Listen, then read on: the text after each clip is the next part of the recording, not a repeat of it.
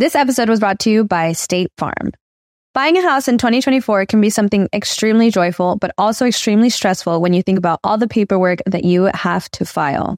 But like a good neighbor, State Farm is there. That's a phrase that will help you feel good knowing that you have people who care to help you file a claim or find the coverage for the things that you want to protect. After an accident, you may be worried. Who do I call? What do you do next? I drive peacefully knowing that I have people who have my back. In reality, finding good insurance doesn't have to be something that is complicated to you. State Farm has options to fit your unique needs, which means you can talk to your agent to choose the coverage you need, have coverage options to protect the things you value most, file a claim right on the State Farm mobile app, or reach a real person when you need to talk to someone. Like a good neighbor, State Farm is there. This episode is brought to you by Shopify. Whether you're selling a little or a lot, Shopify helps you do your thing, however you cha-ching. From the launch your online shop stage, all the way to the we just hit a million orders stage. No matter what stage you're in, Shopify's there to help you grow. Sign up for a $1 per month trial period at shopify.com slash special offer, all lowercase. That's shopify.com slash special offer.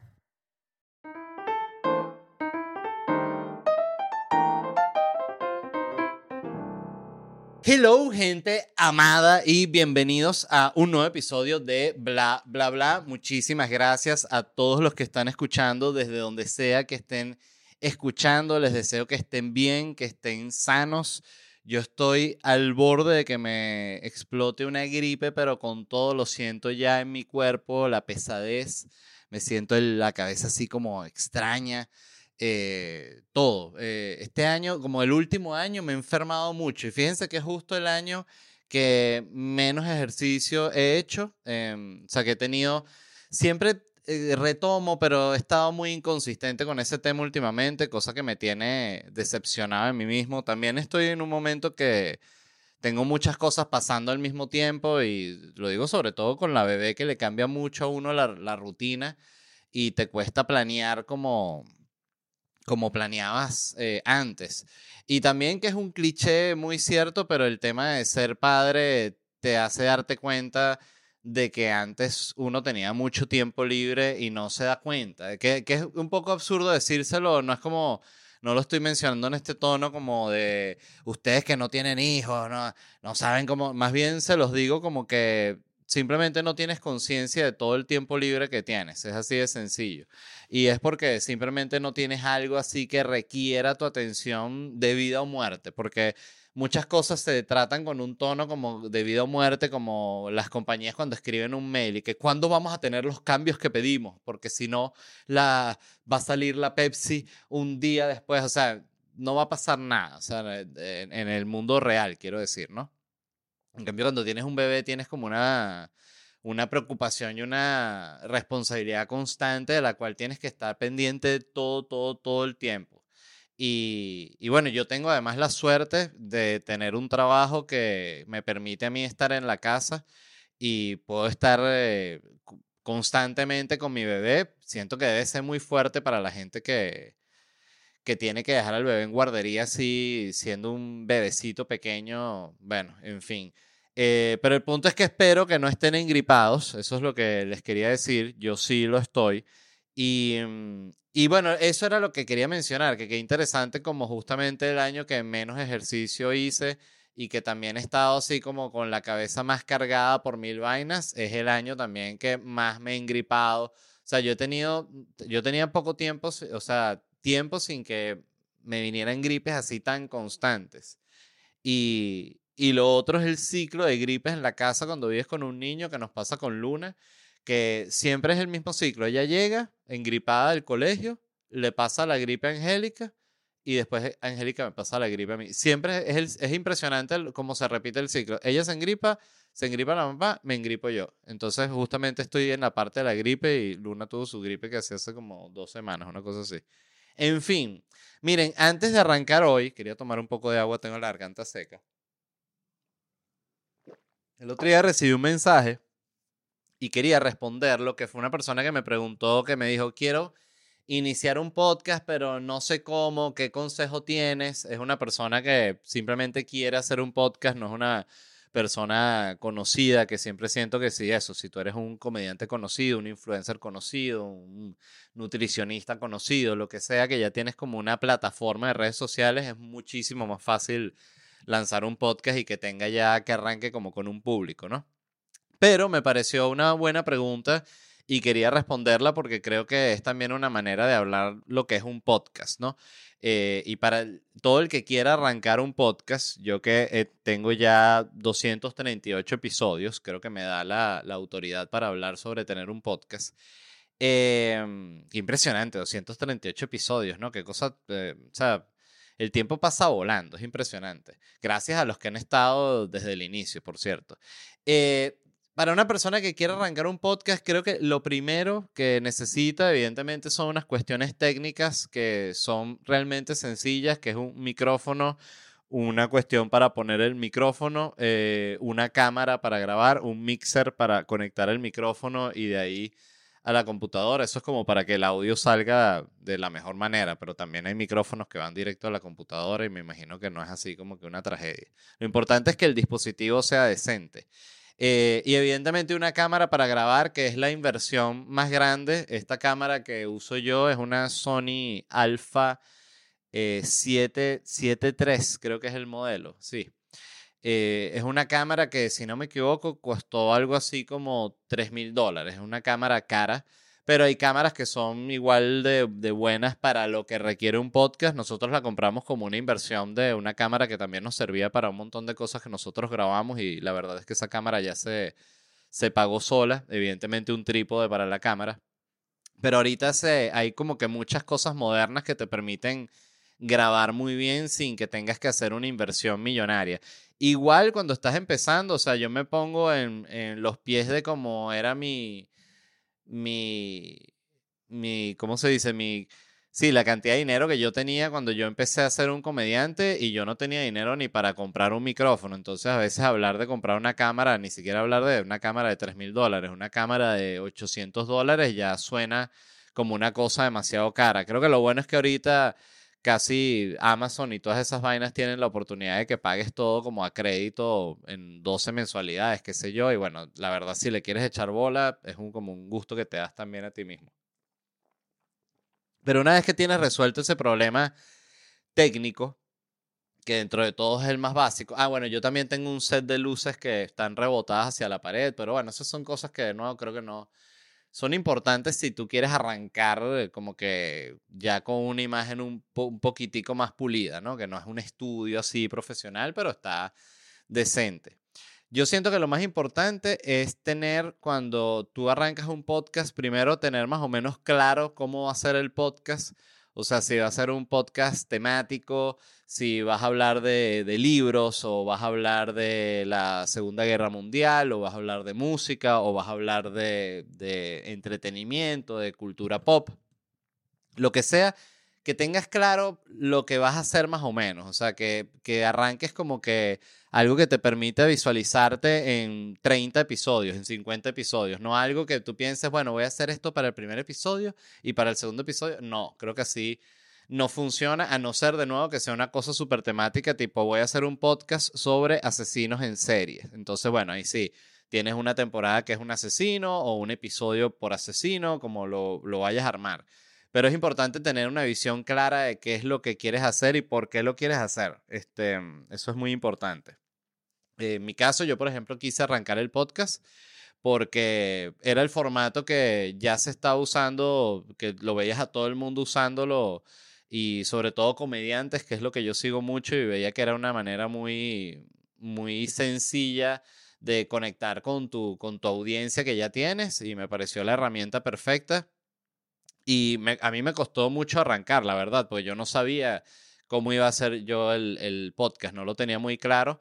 Y, bueno, y fue a medida que lo fui haciendo que fui entendiendo realmente, porque el, en, arquitectura hay esta frase de que un objeto debe responder a su función, ¿no? Entonces que un martillo tiene esa forma porque responde a su función. Yo creo que es lo mismo con absolutamente cualquier cosa laboral. O sea, lo que tú haces tiene que responder a su, a su función. En este caso, el podcast para mí terminó siendo como es por las limitaciones de tiempo que yo tengo, por el tiempo que yo tengo para reunir información para un episodio nuevo, eh, el tiempo en el, también en el que uno procesa información, porque hay gente que tiene una capacidad de trabajo y de proceso de información que puede grabar cinco episodios a la semana. Felicitaciones por ellos.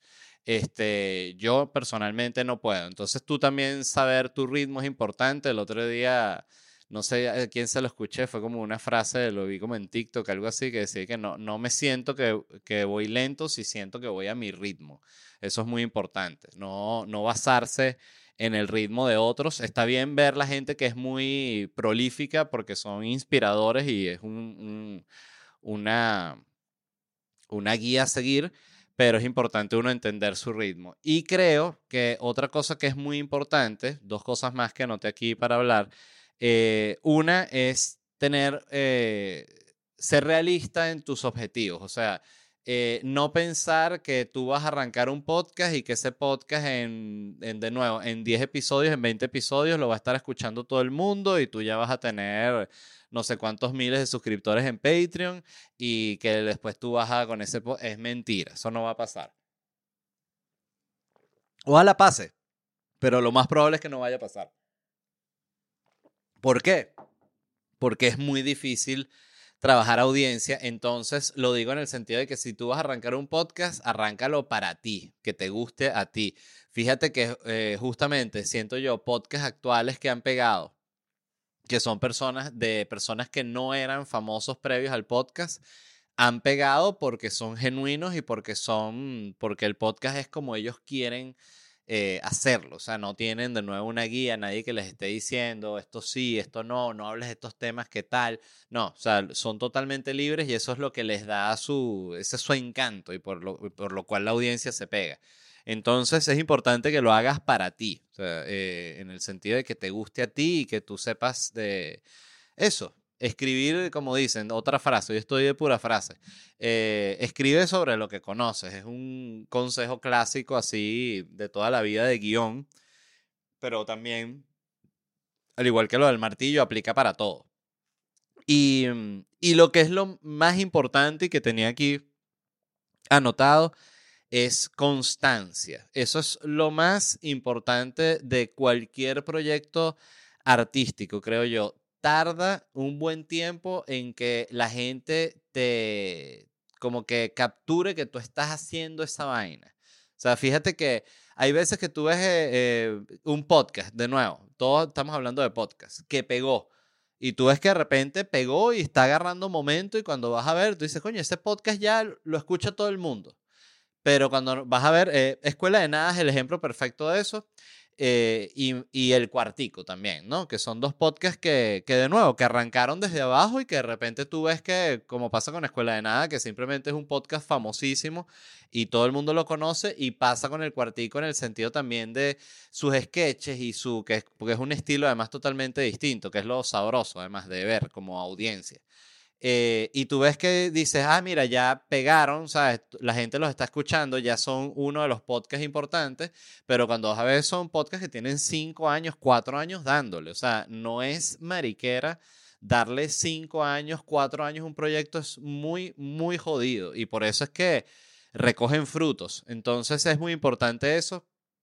Eh, tener constancia. Siento yo que es fundamental, o sea, no es como que tener constancia te va a asegurar el éxito, pero lo que sí es seguro es que no vas a tener éxito sin constancia. Es fundamental.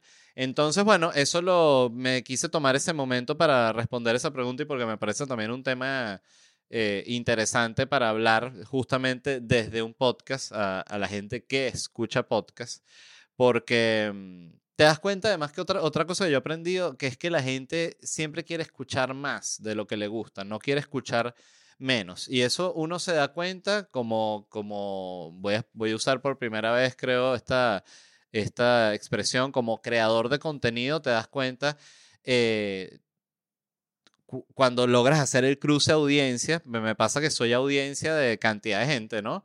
Y, digo, o sea, quiero que saquen más vainas. No es como que un comediante que me encanta saca otro proyecto, coño, lo quiero ver, me encanta.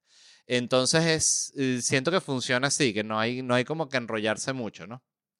Y, y qué era lo otro, qué era lo otro. Ah, bueno, por supuesto, importantísimo eh, mis próximos shows. Voy a estar en Miami el 15 y el 29 de marzo con Noches en Miami. Por cierto, eh, se subió ayer el séptimo episodio de Noches en Miami. Vayan a chequearlo.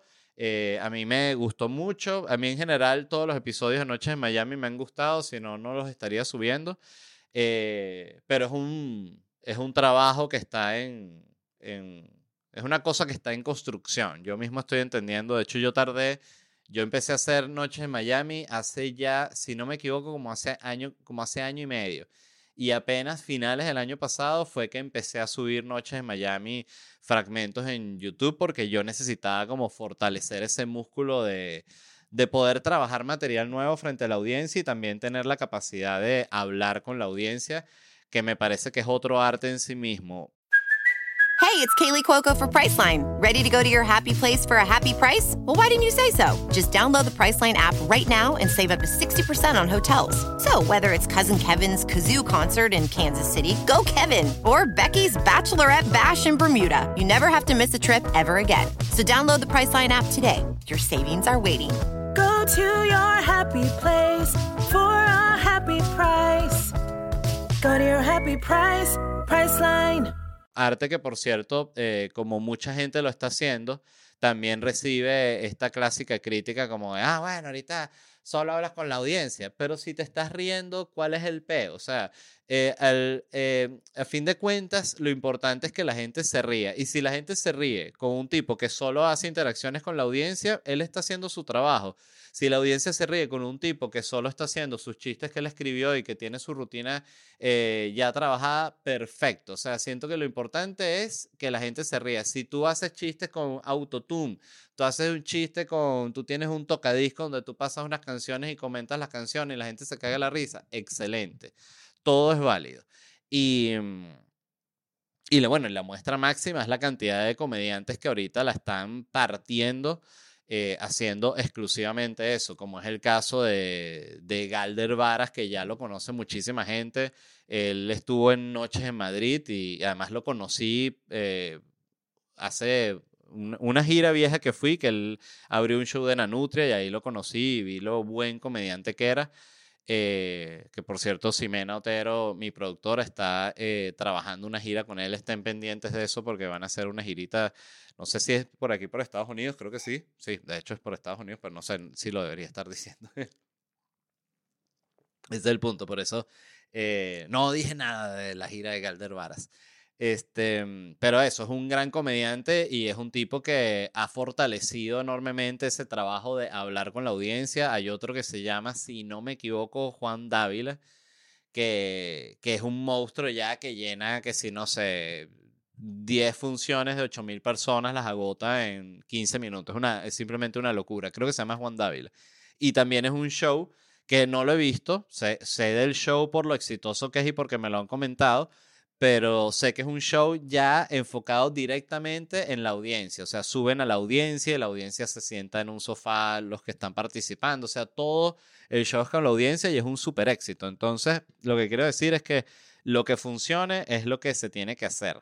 Eh, noche en Miami, 15 y 29 de marzo y Noche en Orlando, segunda función de Noche en Orlando, el 16 de marzo. Consiguen tickets en ledvarela.com y la gira Santiago, Lima, Santo Domingo son las más cercanas. Santiago el 1 de marzo, Lima el 3 de marzo, Santo Domingo el 22 de marzo y en abril voy a estar en Colombia, en Cali, Bogotá, Bucaramanga, Cúcuta, Medellín, Cartagena, Barranquilla eh, Puerto Rico el 4 de mayo, Canadá en mayo, eh, Vancouver, Toronto y Montreal, Seattle el 14 de mayo y luego estaré en mi gira por Europa, Ámsterdam por primera vez en mi vida, Dublín por segunda vez en mi vida, Londres por tercera vez en mi vida, si no me equivoco, sí, creo. Em, Múnich por primera vez en mi vida, Berlín por segunda vez en mi vida, Zúrich por segunda vez, Oporto, Lisboa, Tenerife por segunda vez, Tenerife ya sería tercera vez creo, eh, Madrid también tercera, cuarta vez, Barcelona, Valencia, Vigo, primera vez en Vigo, Coruña, Montevideo y Buenos Aires. Ya aquí apareció Montevideo, Buenos Aires porque son las fechas que tuvimos que reprogramar. Eh, los que me siguen vieron el comunicado que yo publiqué en en Instagram eh, del cambio que tuve que hacer de esos shows por el, por, bueno, por el, el retraso que estoy viviendo con la llegada de mi tarjeta de identificación sin la, con la cual si no tengo, no salgo de Estados Unidos, puedo salir, no hay rollo, pero no puedo entrar, entonces me quedo separado de mi familia, que es absurdo. Entonces, bueno, este, a veces uno se ve en esa situación de tener que reprogramar shows, que es una mega ladilla para la gente que ya estaba esperando el show y que tenía cuadrado su plan para ese día. Y para el lado mío y de la producción, es una mega ladilla el tener que reprogramar todo.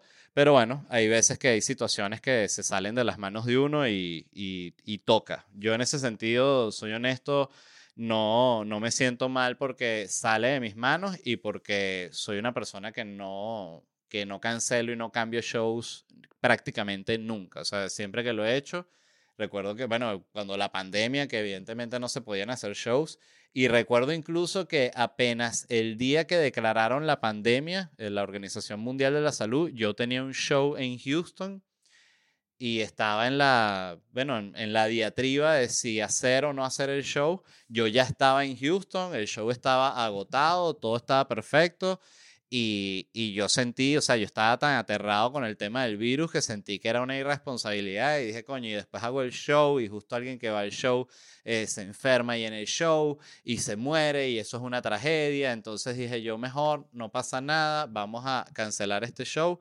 Y, y, y así fue y lo lamenté porque además ya yo estaba allá eh, en, en, Houston. Pero bueno, me pareció en el momento lo, lo responsable de hacer.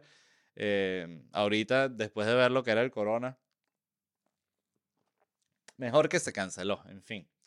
Em, y antes de ir con la primera noticia, quería que escuchen un poco de nuestros patrocinantes. Deluxe Beans es la tienda que tienes que visitar si estás en el área de Miami o si vives en Miami y realmente quieres ahorrar, porque el concepto de Deluxe Beans es muy sencillo, ellos varían por completo el inventario de toda la tienda Todas las semanas el inventario es completamente nuevo y su primer día de ventas, cualquier producto que tú agarres en la tienda cuesta 15 dólares y a medida que avanza la semana los precios van bajando hasta que el último día cualquier producto de la tienda cuesta 2 dólares. Así que si estás en Miami, quieres ahorrar, resolver unos buenos regalos, visita Deluxe Beans. Y si quieres vivir, trabajar, estudiar en España, tienes que revisar el trabajo de España Abogados. Ellos son asesores en el tema de migración hacia España y me estuvieron comentando de este recurso que existe que se conoce como la visa de nómada digital, que es una visa a la cual tú puedes aspirar si tú trabajas remoto, trabajas online para cualquier compañía o empresa y lo puedes demostrar, puedes aspirar a esta visa que te da la residencia en España y una vez que estés usando esa visa, te da la oportunidad de aspirar a la residencia permanente en España. Así que si quieres vivir, trabajar o estudiar en España, chequea el trabajo de España Abogados. Muchas gracias a nuestros hermosos patrocinantes por confiar en nosotros. Miren, la primera noticia que estuve leyendo es sobre el efecto que están teniendo los termos Stanley en el middle school, en la secundaria acá en Estados Unidos. Para el que no esté enterado, eh, siempre me gusta explicar todo. Están de moda estos termos, ¿no? Que es una vaina así, que yo no tengo un termo de esos, evidentemente no estoy a la moda, pero acá en Estados Unidos todo el mundo tiene un bendito termo de esos y es una vaina simplemente impresionante. Han, han habido unos sucesos así que sí, que iban a lanzar una edición limitada en Target y hubo como un medio saqueo, la gente se cayó a coñazos y fue un desastre, todo por los termos esos de mierda, cuando ves una sociedad que ya está eh, eh, en la mierda, ¿sabes? Obsesionado. Si, si tú estás obsesionado con un termo, tu, tu cerebro está seco, estás, estás, estás, muerto en alma, en vida. O sea, tu, tu alma ya no es nada, es, es, como una ceniza mojada. Es una cosa muy triste, la verdad. Eh, pero el punto es que están pegados esos termos arrechamente. Todo el mundo tiene un termo de esos, que además el termo es, es, es así, es una vaina gigante, ¿no? Y no solo han pegado con los adultos, sino que han pegado también con los chamos, con gente que tiene, que son adolescentes. Y se ha convertido en un símbolo de estatus el termo. Entonces ya se han dado unos casos de, de, bullies. Eh, leí en el artículo que el, el, clásico caso de una muchacha que le pidió a la mamá, mamá, cómprame el termo, que me, me, nadie me habla porque no tengo el termo. Y la mamá, ¿y qué, cuál, cuál termo? El termo este, el Stanley. Y la mamá fue, no tiene puta idea de cuál es el termo Stanley, vio un termo así como el que ella decía, bueno, aquí está el termo Stanley. Y le compró la vaina y no era el termo Stanley, era, era un termo igual en forma, pero es otro, otra marca, ¿no? Em, entonces la, la, chamita fue al, colegio con el termo y bueno, o sea, las carajitas populares que sí que, verga, de verdad, qué asco tu familia y qué asco tu termito. No, este, este es Stanley. Una jodida, ¿no? Y mm, yo digo también que esas son cosas que han existido toda la vida. Evidentemente esto es una, ya es como una locura generalizada y además como eh, enfocada en un solo objeto. Pero eso ha existido toda la vida, que es el, el símbolo de estatus, y no solo el símbolo de estatus, sino lo que todo el mundo está usando y que por lo tanto tú, sobre todo cuando eres adolescente, cuando yo era adolescente, recuerdo que estaban de moda los pantalones anchos, ¿no? Estos que eran tan anchos así, que eran como que te cubrían todo el zapato, ¿no? Era como este pantalón de skater que se veía en la portada del disco de Limbisky del bicho con los pantalones anchos y todo era pantalones anchos. Y yo recuerdo que, o sea, yo me moría por unos pantalones anchos y jodí para que me compraran los pantalones anchos y tenía mis pantalones bien anchos como todo el mundo. Y recuerdo que tenía un pana que tenía unos pantalones anchos, pero que ya era una vaina ridícula, eran los más anchos y era como que mierda, los tuyos son los más anchos. Qué impresionante. O sea, y ese era el peo. Y, y, y si tú no, no tenías los pantalones anchos, eras un loco. Sin hablar que había gente pantalón pegadito así prácticamente tubito de la época, pero es, que no era el tubito, es una vaina más reciente porque ya existía el pantalón así chupi chupi, pero no tenía ese corte de que te agarraba como hasta el tobillito así que queda prácticamente como una licra, ¿no? Ese tipo de tubito. Pero la gente que yo recuerdo que, sobre todo hombres que usaban pantalón así jean pegadito, verga, era muy loco. O sea, se, se veía se veía súper raro, la verdad. Yo recuerdo que yo lo juzgaba como adolescente, porque uno como adolescente es muy huevón además con el tema de las apariencias. Es como que quieres este, eh, ser como contestatario y ser rebelde, pero dentro de las normas que ya están establecidas dentro del mundo adolescente del momento, ¿no? Yo era un adolescente ladilla en el sentido de que, por ejemplo, a mí me gustaba tener el pelo largo y recuerdo que el cura eh, cuando ya yo tenía el pelo bastante largo, todas las mañanas me decía que, Varela, córtate el pelo. Y yo que hoy mismo me lo corto. Y mañana llegaba otra vez con el pelo largo. Todo eso por culpa de mi papá que, que me enseñó, que me dijo una vez y que, y esto es un consejo que comparto con ustedes porque me parece que, que es, es, es simplemente perfecto, que dijo, siempre di que sí y después tú haz lo que se te dé la gana. Entonces yo me quedé así, imagínate, claro, ¿no? por otro lado no es como el mejor consejo para darle a un niño y yo me lo tomé a pecho en mi vida.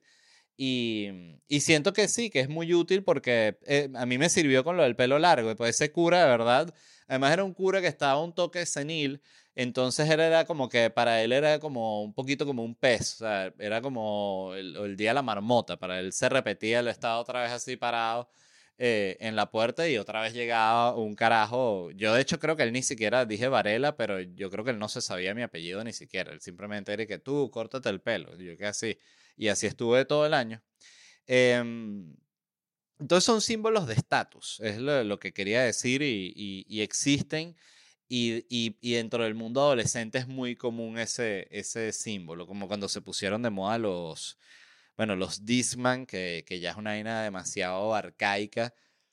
Yo, como mi familia muchas veces estaba pelando bola, recuerdo que no, no tuve Disman, tuve un Disman que me regalaron eh, la, la, familia Burgos, eh, grandes amigos, un Disman eh, que era de estos así, pero que no tenía ni siquiera el anti-shock, era estos bichos que tenías que poner una mesa y le conectabas tus audífonos y escuchabas así, frente, parado así, sentado frente al Disman divertidísimo, de los mejores momentos de mi adolescencia. Y, mm, pero existía, o sea, era, también yo recuerdo, se pusieron de moda estos como unos Motorola que venían como con como con un forro de goma, como de silicón. Entonces se lo cambiaban de colores y yo recuerdo que, bueno, la gente que tenía ese celular era la vaina más cool de la historia. Em, pero en fin, el, el, punto es que están de moda los termos eso, así que si saben dónde los están vendiendo, escríbanlo en los, en los comentarios. Miren, eh, por cierto, hablando de los comentarios, si les gusta el podcast y ustedes lo disfrutan, suscríbanse por el amor de Dios, que uno veo, siempre veo las estadísticas y sale, mira, de la gente que te escucha, el 80% recurrentes están suscritos el 15%. Y bueno, pero esta gente son unos hipócritas, ¿vale? Suscríbanse y denle like al episodio, súper, súper importante, donde sea que estén. Em, bueno, esta otra noticia sí me fascinó, no la sabía, creo que había leído algo sobre el perro de Biden, pero el perro de Biden, que es un pastor alemán que se llama Commander, ha mordido ya a varios funcionarios del servicio secreto, varios personal del servicio secreto, eh, y ha, ha, tenido al menos 24 incidentes. Muestran los registros, unos registros que pidió el periódico no sé qué periódico los pidió para pa joder, ¿no? Al perro, porque ¿qué, te importa? Te está pidiendo los informes del perro. Y entonces, claro, que como esos informes son públicos y todo el perro, bueno, para ver. Un artículo puro para hablar mierda del perro, ¿no? Eh, muy largo además. Estoy hablando de un artículo de varias páginas con... Eh, repasan todos los incidentes que vio el perro. Hay hasta aquí una foto como de un una camisa así que la rompió toda cuando mordió a una persona, porque el perro mordió que jode, o sea, mordió a todo el mundo ese perro. Y, y, claro, y es un perro que está en la Casa Blanca, porque tú me dices, no, que es un perro que mordió a todo el mundo, pero está, coño, en un taller. Eh, entonces, bueno, no, no, no, no tiene tanta importancia como que, coño, que fue y le, mordió las nalgas a, Putin o a, a Zelensky, coño, es un, es un conflicto internacional que puede generar el perro. Y algo, algo que me llamó la atención es que evidentemente ellos intentaron todas las formas de salvar a ese perro. Eh, ah, bueno, no digo, no, no se preocupen, no lo sacrificaron, eh, aunque estoy seguro que lo pensaron, decir, coño, justamente el perro que no saben qué, ¿qué pasó? El perro que mordió a todo el mundo, que está enfermo, está enfermito, enfermito. Oye, yo lo veo bien sano, ayer me mordió bien duro. No, pero está, lo vamos a tener que llevar que... Eh, entonces, el perro, evidentemente, es el perro de Biden. Le contrataron entrenadores, eh, veterinarios, científicos, especialistas, físicos, eh, César Millán. Todo el mundo fue y nadie pudo con ese perro. Ese es el perro más coño de madre que existe, Commander, el perro de Biden. Y, y nada, simplemente no pudieron y lo tuvieron que dar a una familia en, de Biden, o sea, como me imagino que como unos primos de Biden, algo así que recibieron al perro. Si no me equivoco, el perro está en Delaware, seguramente en este mismo momento mordiendo a todo el mundo. Y lo interesante es que ese es un perro jovencito, pues ese es un perro que entró cachorro ahorita cuando ganó Biden, o sea, es un perro que tendrá que 3, 4 años máximo. Y, y lo que más ha hecho, ha hecho en su estadía, o, en lo que fue su estadía en la Casa Blanca, fue morder. Eso fue lo, lo, su principal aporte.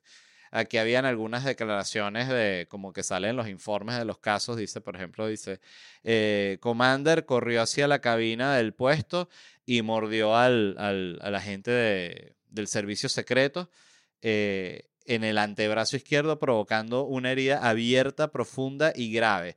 Como resultado del ataque, el, el, el agente del servicio secreto comenzó a perder una cantidad significativa de sangre del brazo.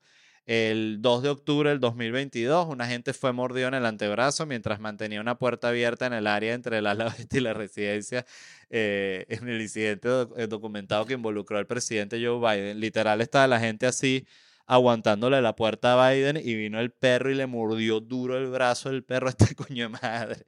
Casi hubo un incidente el 26 de octubre del 2022, de 2022, en los terrenos de la Casa Blanca. El perro se abalanzó para morder, pero falló antes de que la primera dama recuperara el control de la correa. O sea, la, la primera dama, coño, Commander, joda, no muerda. Eh, el perro, coño de madre. El noviembre de 2022, una lesión causada por el perro en el brazo derecho y en el cuádriceps derecho, un oficial de división uniformado requirió tratamiento de hospital. Un oficial describió un accidente de mordedura el 23 de diciembre del 2022 en la Casa Blanca con la familia, con la primera familia presente. No, vale, este perro, es- este perro es, es el perro del que le tienen que hacer una película. En vez de estar haciendo película de perro este que, que el perro que juega básquet, que el perro que juega béisbol, tienen que hacer la película de Commander, el perro de Biden, que mordió de nuevo a tutti mundachi, a todo el mundo. Estoy- soy fan de él, la verdad, me gusta, siempre me han gustado los perros así que muerden, es una vaina que, porque ellos no es su culpa, esa es su naturaleza, es un perro que yo no estoy para sentarme y que hacerme el muerto y dar la vueltica, yo te muerdo. Me parece que es como una vaina así como la película de Paul Newman, Cool Hand Luke, para los que la hayan visto, recomendadísima esa película, además eh, clásica sobre el tema del, del rebelde y del, del desadaptado eterno. Entonces, bueno, el punto es que el perro ya está con una familia en Delaware, ya está, lo mandaron, lo retiraron al perro. No sé si esta gente habrá comprado otro perro. Eh, yo, el, fíjense qué casualidad, porque me salió el otro día un TikTok que era el clásico TikTok, así que están grabando a la gente, entonces era como en una, em, como en una clínica veterinaria. Y la, persona que estaba grabando lo que hacía era grabar a veterinarios que están ahí o, a- o a enfermeras veterinarias que están ahí. Grababa, ¿cuál es el perro que menos te gusta? Pastor alemán. Tú, perro más jodido, pastor alemán. Todos decían pastor alemán. Y fíjate, el Commander justamente un pastor alemán. Entonces, para el que estaba pensando comprarse un pastor alemán, eh, bueno, recapacite y cómprese otro perro, pero no compren de esos perros que, que, que están como enfermos. Yo siempre digo, coño, como el bulldog, a mí ese perro me da lástima. Siempre está el perro así.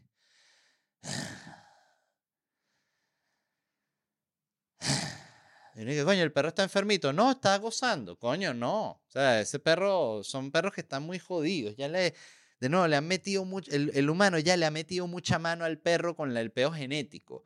Eh, el otro día yo lo comentaba en, el show. O sea, que a mí me impresiona cómo el, el collie, que era un perro, cuando yo era niño, un perro arrechísimo. El collie era un perro gigante, como más grande que un pastor alemán, imponente, era Lassie.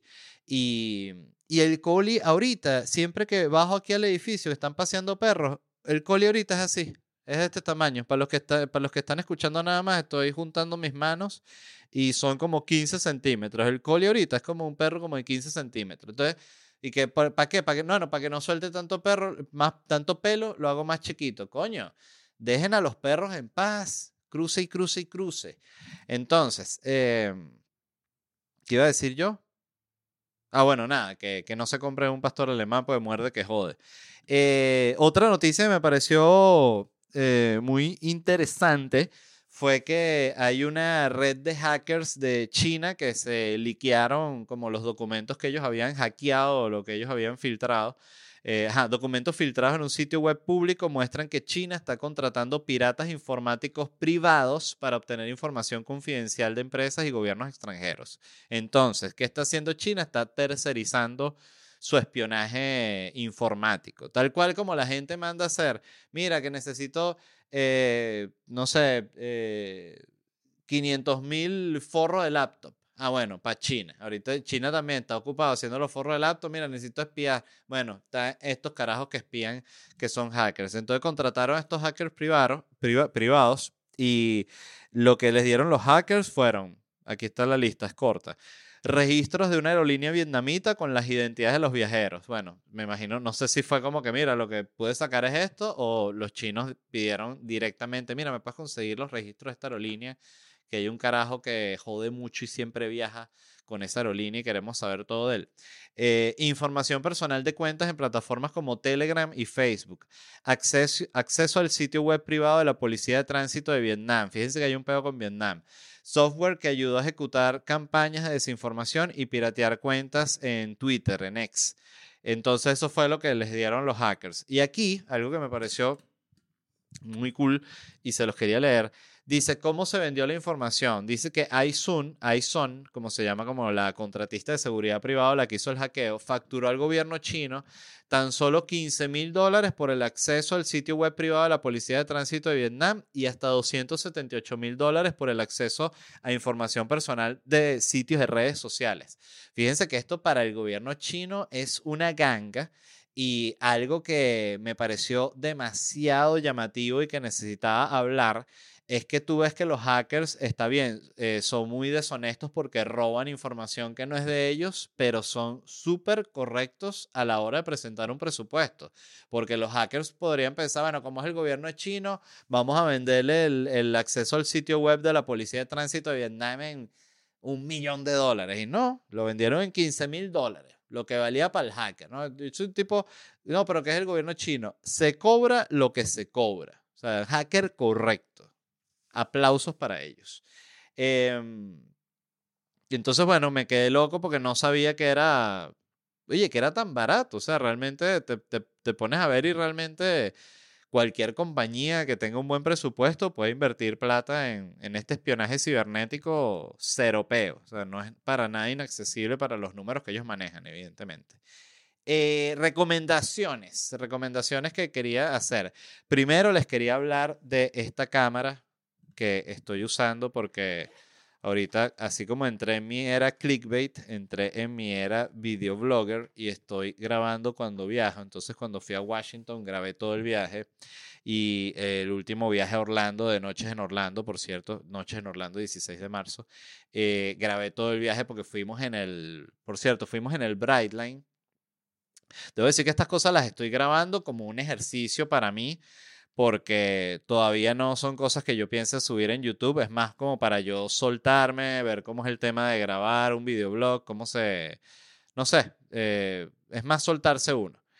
Y, mm, pero les quería comentar rápidamente que usé este tren, que es el Brightline, que es un tren, creo que es bastante nuevo, que va desde Miami hasta Orlando, ¿no? Pasando por Aventura, pasa por West Palm Beach, pasa por Fort Lauderdale y mm, y bueno, hicimos, hicimos la prueba de usar el tren. Eh, para la gente que está en Miami o que está en Orlando y pensaba usar el tren, les cuento rápidamente cómo fue mi experiencia. El tren dura desde Miami hasta Orlando tres horas y media exactas, que es más o menos lo que tardas en carro. El pasaje cuesta 79 dólares ida y 79 dólares vuelta, o sea, 158 dólares eh, ida vuelta. Entonces ahí ves que no es tan barato, que tú puedes de hecho con tiempo conseguir un pasaje más barato que eso y te vas en, en avión, que, que de nuevo, mientras pasas por seguridad, el, vuelo a Orlando, si no me equivoco, son, es una hora y veinte, pero mientras pasas por seguridad y mientras el, el, avión llega ya hasta la puerta y todo eso, también terminan siendo como tres horas. Eh, Estuvo bien la experiencia del tren, el tren está bonito, está bello. Es una experiencia bastante similar a la del tren AVE en España. Eh, evidentemente el tren de España es mucho más rápido y es más arrecho, la verdad. Pero está muy bien este tren, está impecable, las estaciones están espectaculares. Eh, impecable todo, nuevo, increíble, o sea, lo hicieron con todos los hierros.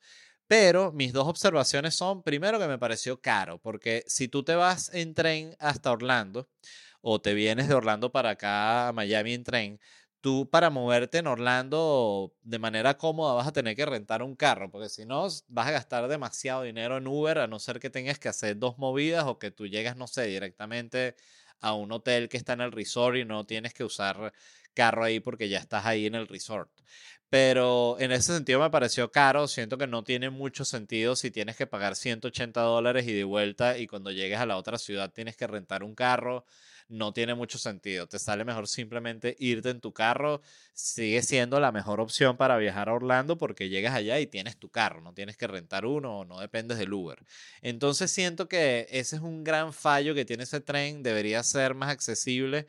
Creo que mm, tengo entendido que construir y mantener trenes es muy caro y que casi siempre los trenes suelen estar como subvencionados, subvencionados por el gobierno. Entonces, para que el ticket tenga un costo que tenga sentido. Pero me pareció que estaba muy caro. Eh, ese es mi punto. Muy cómodo, está chévere, los baños bonitos, eh, tienes para comprar unos snacks, pasan unos chamos.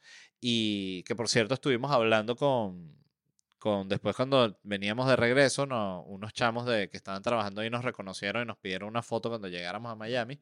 Y, estuvimos hablando un rato con ellos y, les preguntamos que cada cuánto tiempo el tren se llevaba un carro o, alguien se, se, ponía ahí en las vías del tren o algo así y nos, dieron que todas las semanas tienen algún suceso de alguien que una vez hubo un tipo que se acostó en las vías del tren, otro un tipo así que cuando el tren venía el carajo estaba parado así en el, como cuando bajan las barras y que el tipo aceleró y se fue directo contra el tren.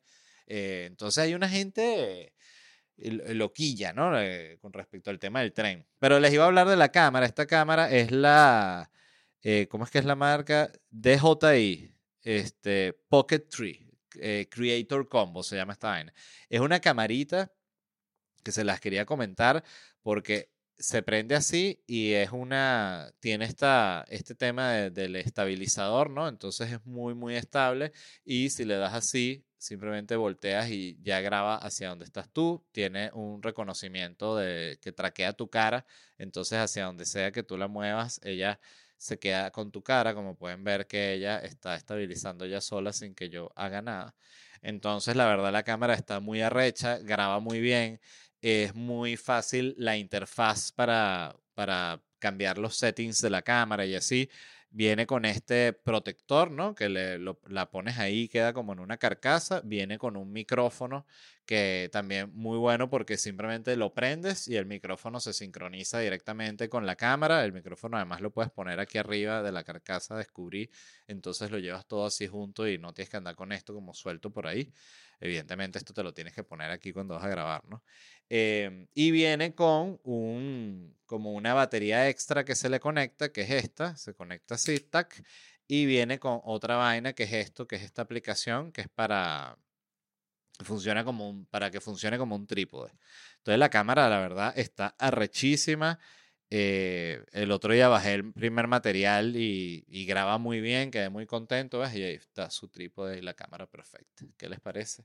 Se les quería mostrar porque de verdad me pareció tremendo producto y si hay alguien, así como al inicio del episodio estuve hablando de si alguien quería iniciar un, un podcast, si alguien quiere empezar a hacer videoblogging y tienen la capacidad de comprarse una cámara de estas, ah, no lo piensen porque está muy arrecha. Esta es una cámara que búsquenla, eh, cuesta, si no me equivoco, como algo así como 600 dólares, 500 dólares, todo este paquete que viene con micrófono y todo, que de nuevo, para alguien que, se dedique a esto, me parece que tiene muy buen precio para todo lo que hace, considerando que una cámara más profesional jamás va a costar menos de mil dólares, diría yo. Entonces, muy, muy bueno. Bueno, después guardo bien esta vaina. Eh, ¿Qué era lo otro que les iba a recomendar? Ah, ayer fui al estreno de una película que se llama Ricky Stanicki, que gracias, por cierto, por la invitación a Isra y a Belardo, que estuvieron ahí hosteando el evento y me invitaron para el, para el estreno. Estuvo muy cool, nunca había ido a un estreno una película aquí en Miami. Eh, y de hecho no he ido a muchos estrenos de películas en mi vida. Fui al estreno de Baby Driver en Ciudad de México, que estaba ahí el director dando unas charlas, o sea, presentando la película, pero él no la presentó en la sala donde estaba yo, así que no pude ver al director. Em, estuvo muy buena la película. Bueno, en el evento estaba John Cena, que es este papiado eh, profesional de Hollywood, el de Peacemaker, eh, Rápido y Furioso, eh, que más salió el Trainwreck. Eh, creo que salió en, en, Expendables, ¿él salió? No sé. Eh, creo que sí. Él estaba ahí en el evento, él fue el que, el que presentó como la película, eh, muy, muy rápida la aparición de él, todo muy cuadrado salió. buenas noches, gracias por venir al estreno aquí en Miami, espero que disfruten la película, es una comedia y es justamente para eso, para pasarla bien, para compartir, para reírse. Muchas gracias por venir se les quiere y se fue para la mierda y dije, perfecto, o sea, llegó 15 minutos, vámonos. Y mm, la película es de Peter Farelli, que Peter Farelli es el director de, bueno, los hermanos Farelli, no sé si él específicamente es el director, pero los hermanos Farelli son los que crearon Loco por Mary, eh, Irene, yo y mi otro yo, eh, la película esa del bowling con, con, ay, se me fue el nombre de él, con Woody Harrelson, que, que son como unos cuáqueros y una vaina así, una película súper rara, pero es una buena comedia. Eh, que son este, estos directores que hacen una comedia mucho con, con mucho chiste de, de, de, de huevo y de acabar y de mojón y de cualquier tipo de porquería. Es como una comedia muy vulgar, muy buena. Y, y eh, algo que me encantó de la película, porque yo sé que los Farelli, ellos tuvieron ese boom cuando hicieron Loco por Mary, Irene, yo y mi otro yo, y todas esas películas, y después como que se apagaron porque ese tipo de comedia justamente como que pasó de moda en el cine, ¿no? Y algo que me gustó mucho de la película que, que vi ayer, de esta Ricky Stanicky, es que la película es súper vulgar y la gente estaba cagada de la risa genuinamente. O sea, la película fue un, palo. Y yo fui sin, sin mucha expectativa porque la verdad, primero no estaba ni enterado que existía la película. Siento que es una película que justo después de verla ayer y ver lo buena que es, me parece que, le, le, que es una película que le hace falta marketing porque yo no estaba enterado de que existía esa película. Es una película además para, para Amazon, pero la están estrenando en salas de cine también. Y... Y es una comedia buenísima, la verdad. O sea, nos cagamos de la risa cuando sales hablando de la película y súper recomendada. Cuando salga en Amazon Prime, véanla. Ricky Stanicky, es con John Cena, este, Zac Efron eh, y bueno, y otros carajos no me sé los nombres. Lo otro que les quería recomendar, esto no sé si lo recomendé ya, pero es el canal de YouTube de Doc de Muro. Doc de Muro. Él es un tipo que tiene un canal de YouTube que hace puras reseñas de carros, pero yo nunca había visto, eh, evidentemente hay cantidad de, hay infinidad de youtubers de cualquier tipo, pero no había visto uno que me pareciera a mí que, daba, que diera con el clavo de cómo es una reseña de carro buena, porque la reseña de él es como muy, muy genuina y muy específica, porque habla primero del carro él, qué sé yo, va a, a, reseñar un Tesla. Entonces dice, bueno, este es el Tesla modelo tal. Este carro salió en tal año y Tesla lo que quería con este carro entrar al mercado no sé qué y este es el carro que les voy a mostrar hoy. Y empieza, bueno, este es el carro por fuera, fíjense estos detalles, cómo es la línea aquí, los, las, los cauchos, así es la maleta, vamos a ver cómo está la maleta adelante, después toda la parte interna, después ve como las cosas del tablero, o sea, realmente te muestra todo el carro, es muy, muy, a mí me fascina el, el canal de YouTube de él y tiene de reseña de todo tipo de carros, o sea, desde el Ferrari más arrecho que existe, a un Mitsubishi así chiquitico súper raro, a un Jeep viejo, toda vaina. Estoy tomando agua, siempre pienso en los que están escuchando nada más que dicen, verga, ese año esto. Eh, muy, muy bueno el canal de él, así que si no lo había recomendado, quería tomarme un momento para recomendarlo.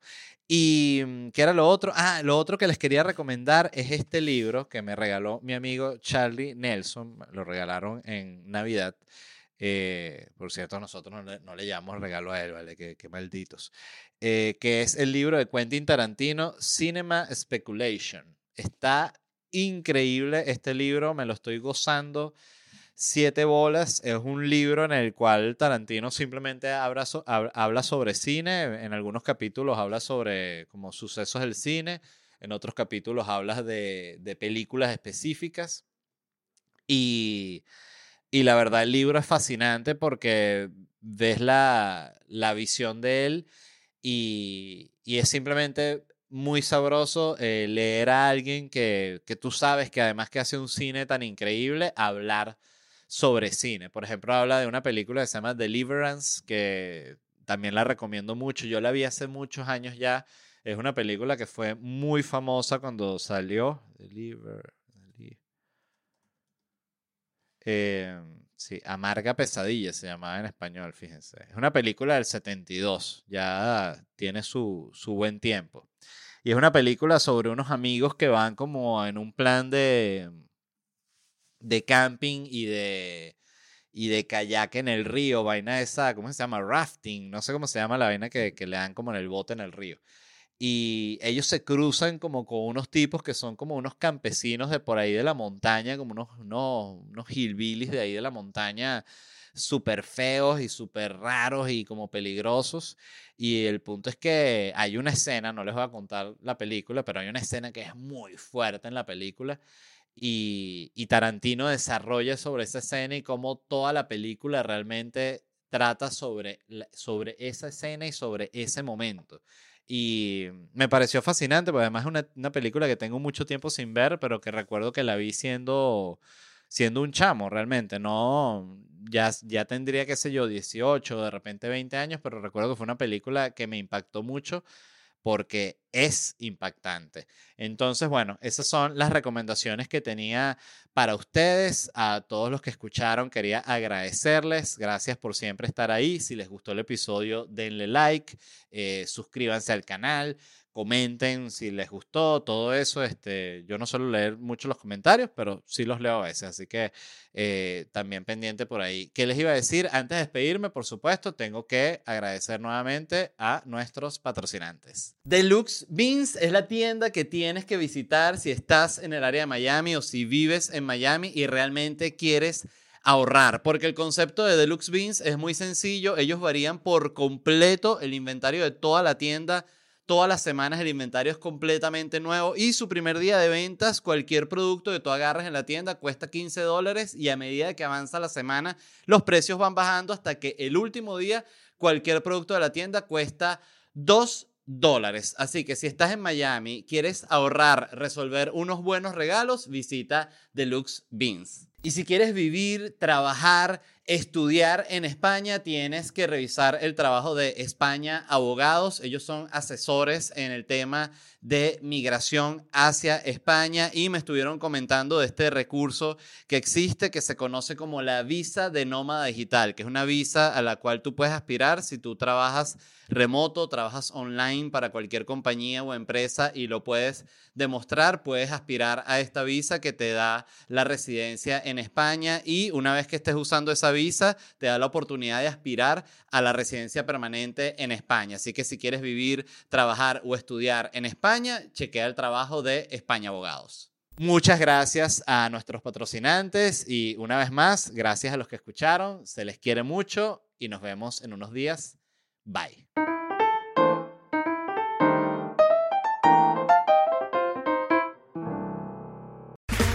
Okay, round two. Name something that's not boring. A laundry? Ooh, a book club. Computer solitaire, huh? Ah, oh, sorry, we were looking for Chumba Casino. That's right. ChumbaCasino.com has over 100 casino style games. Join today and play for free for your chance to redeem some serious prizes.